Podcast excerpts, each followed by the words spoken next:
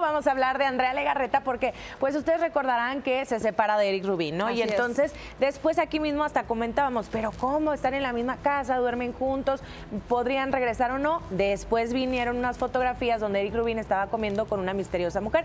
Pues le preguntamos a Andrea Legarreta si sabía de quién se trataba y si esto eh, abre la puerta a ya una nueva relación por parte de Eric. Vean lo que contestó.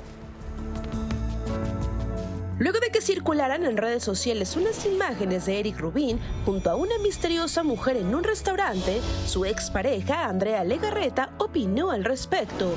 Muchos aseguraron se trataba de su nuevo romance.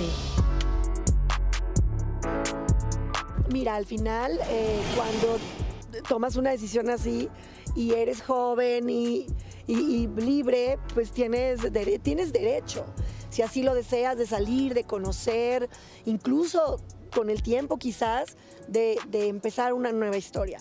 Entre nosotros hay mucho amor, mucho respeto, somos una familia. A veces a la gente le cuesta trabajo entenderlo, parece que a la gente prefiere este, entender... Em, entiende más, digamos, unas relaciones donde hay gritos y sombrerazos y mala onda y pleitos, como que eso se les hace más normal. Ojalá que lo normal fuera ver una relación sana entre una expareja que sigue unida por, obviamente, por, sus hijas, por sus hijos, y, y con respeto y agradeciendo lo vivido yo siempre le voy a hacer lo mejor. Es un muy buen hombre y este y sin duda, pues entre nosotros hubo una historia muy bonita.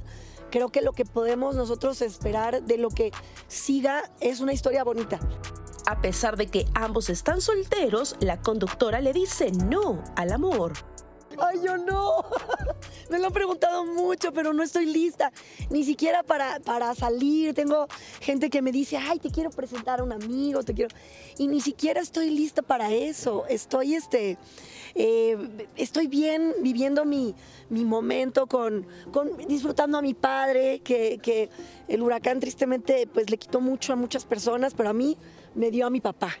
Él eh, por obviamente por causas de fuerza mayor tuvo que venir a, vivir a la Ciudad de México eh, y nosotras estamos disfrutándolo muchísimo. No estoy en el momento ni tengo ganas, tengo ganas de estar con, con mis hijas, con mi familia. Si de pronto la vida me trae algo padre, un, un buen hombre sería bonito, pero no tengo ganas.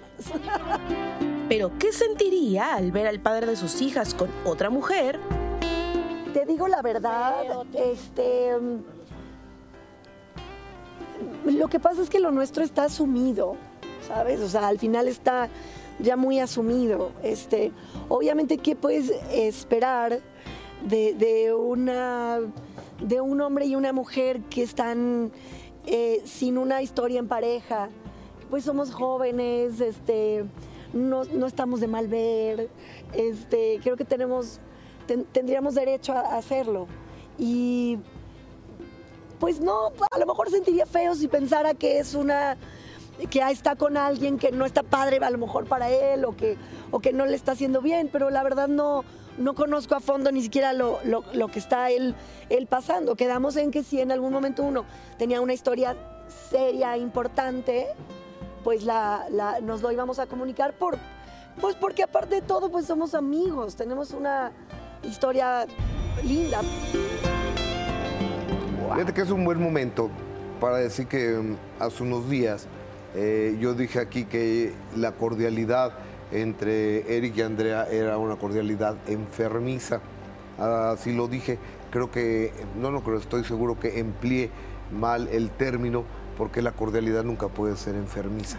Dos personas maduras que estuvieron unidas mucho tiempo por amor, ahora tienen dos proyectos de vida maravillosos, dos realidades que son sus dos chavitas. Una de ellas incluso está aquí con nosotros, Mía. Ahorita la mm, vamos a escuchar cantar, además guapísima. Entonces creo que como papá y como ser humano y como alguien que los conoce hace 40 años a ambos, ofrezco una disculpa pública y me gustaría tener esa inteligencia emocional a mí yo no me gustaría divorciarme, pero la inteligencia emocional para y la madurez para poder convivir sanamente después de, de una relación tan bonita como la de ella. Claro, y también la, la, solvencia personal que tiene Andrea para siempre, sea lo que sea, el escándalo que se enfrente, el rumor que se tenga que aclarar, la situación que ella tenga que enfrentar para con la prensa, lo hace también con esa cordialidad. O sea, sorprendente porque Andrea sí aplica el hecho de soy comunicadora, pero también soy una persona pública por lo mismo y no huyo de la prensa, no ando haciéndome de la verdad chiquita.